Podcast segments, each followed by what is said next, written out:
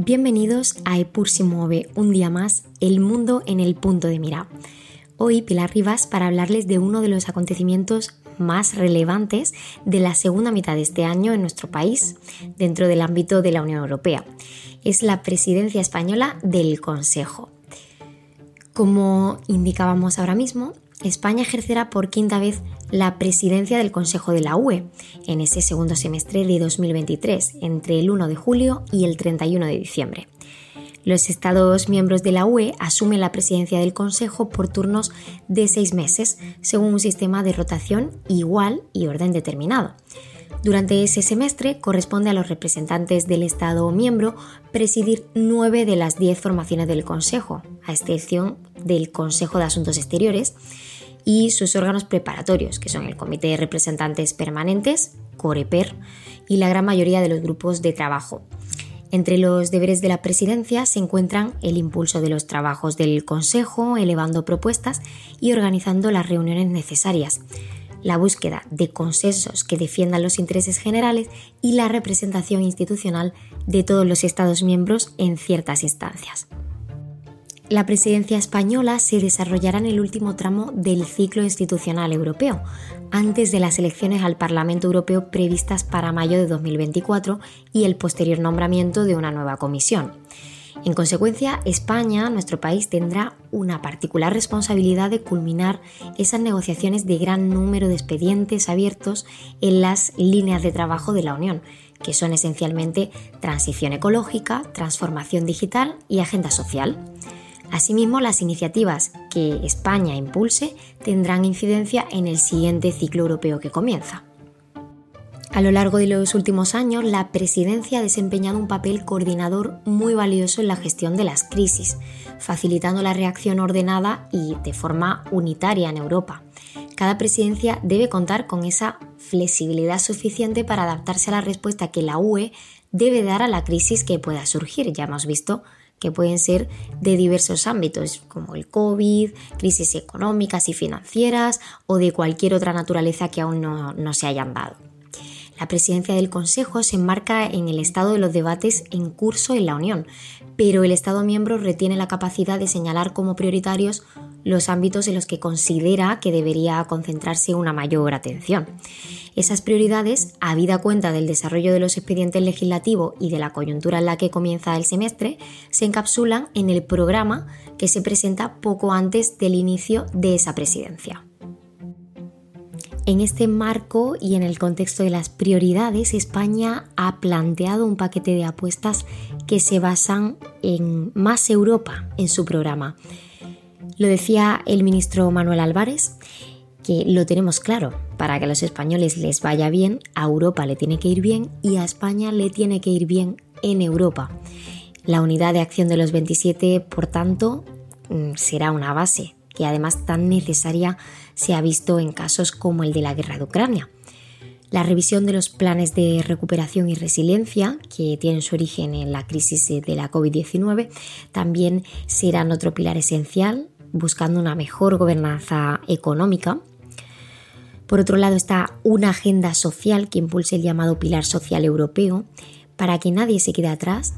centrándonos en la mujer, la igualdad entre, entre sexos, la infancia, la discapacidad o la salud y al que se añade el Pacto sobre Inmigración y Asilo, que ha estado además bloqueado desde hace años.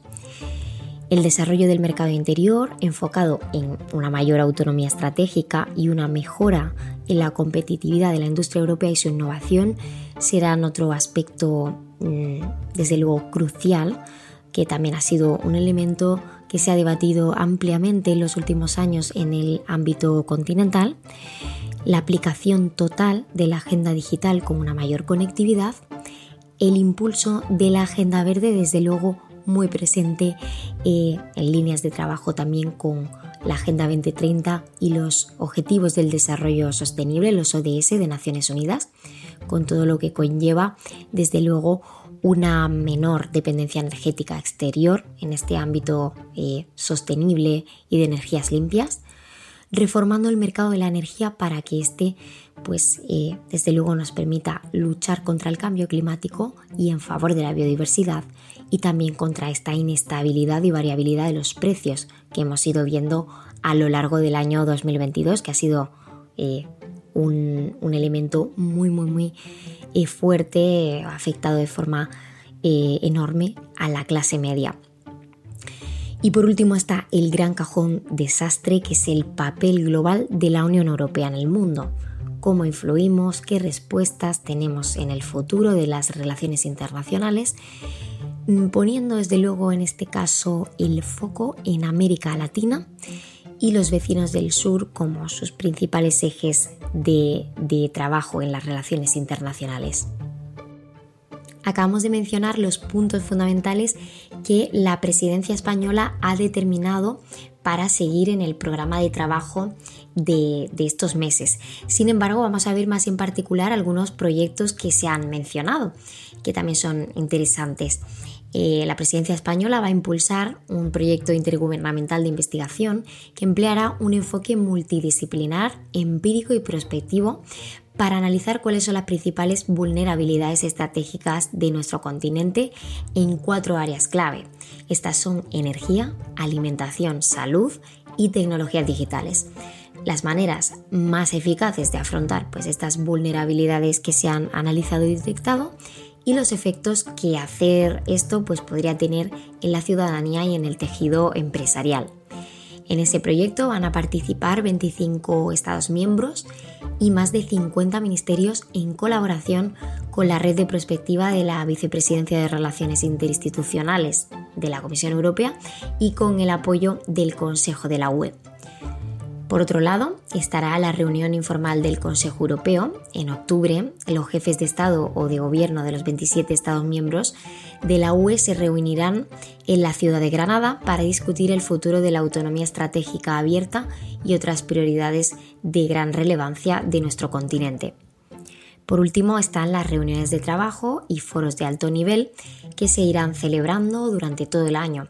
pues eh, para discutir esa agenda a nivel estratégica. En ellos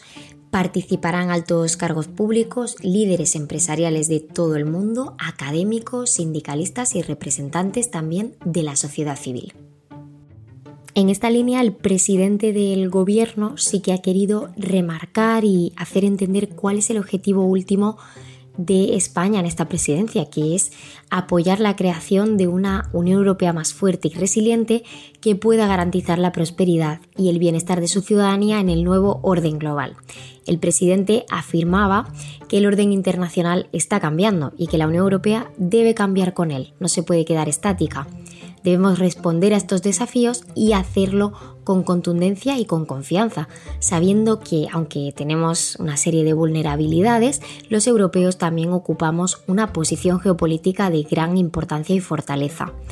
No obstante, Sánchez advertía sobre el peligro de sobrereaccionar y recordaba también que la fragmentación internacional no beneficia a nadie, por lo que animaba a los Estados miembros de la UE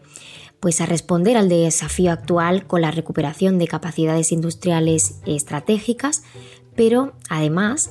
eh, responder con más integración, más multilateralismo y un mayor liderazgo internacional. Ha quedado muy claro cuál es el objetivo del presidente Sánchez con esta línea de trabajo y estas prioridades en el programa de la presidencia española del Consejo, pero desde luego no hemos podido obviar eh, pensar en una cuestión de última hora que se anunció hace apenas unos días, que es el adelanto de las elecciones generales al 23 de julio. Y Moncloa, en este sentido, asegura que no va a afectar a la responsabilidad que España contrae, pues eh, teniendo en cuenta que es una cuestión de Estado y que se van a mantener todas las previsiones de trabajo en esa presidencia del Consejo. No obstante, sí que va a haber alguna alteración sobre la agenda inicialmente mm, barajada, ya que, por ejemplo, el presidente del gobierno, Pedro Sánchez, ha solicitado al Parlamento Europeo aplazar su comparecencia prevista para el 13 de julio, en la que iba a informar de esas prioridades de la presidencia de forma resumida mm, y hacerlo nuevamente, ya iniciada la presidencia. La comparecencia que estamos indicando, por tanto, se iba a celebrar en plena campaña electoral de las elecciones generales. Entonces, según Moncloa, se ha pedido ese aplazamiento a septiembre en un ejercicio de responsabilidad para dejar al margen a la Eurocámara pues, de los eh, debates nacionales que evidentemente van a surgir durante la campaña. Salvo cambios menores como el que acabamos de, comentar, eh, Moncloa asegura que todo va a funcionar según lo previsto, se mantienen las prioridades que son esenciales, los asuntos están enfocados y todo perfectamente organizado. Esto es lo que recalcan y que, por supuesto, Sánchez no va a dejar de cumplir sus compromisos internacionales y en concreto aquellos derivados de asumir la presidencia del Consejo. Esperemos que desde luego se cumpla esa palabra y que no afecte este adelanto de las elecciones a todo el programa que ha costado meses y meses de preparación a nivel gubernamental y a nivel eh, de funcionarios y ministerios para adecuarlo al correcto desempeño de, de España en esta presidencia. No sé vosotros, pero yo ya estoy bastante ansiosa por ver el comienzo de la presidencia del Consejo de la UE por parte de nuestro país. Desde luego, interesante será ver no solo el desarrollo mm, concreto y localizado de las diferentes iniciativas mencionadas en el programa, sino también de cómo España aprovecha la oportunidad para posicionarse como un socio fundamental y estratégico dentro del, del Club de los 27 cómo eh, pues conseguimos sacar adelante prioridades que también tienen pues, relevancia a nivel interno y no solo a nivel europeo y a fin de cuentas pues eh, qué, nota global podemos darle a ese, a ese trabajo que se ha ido realizando a lo largo de tanto tiempo. Estaremos por supuesto pendientes de ver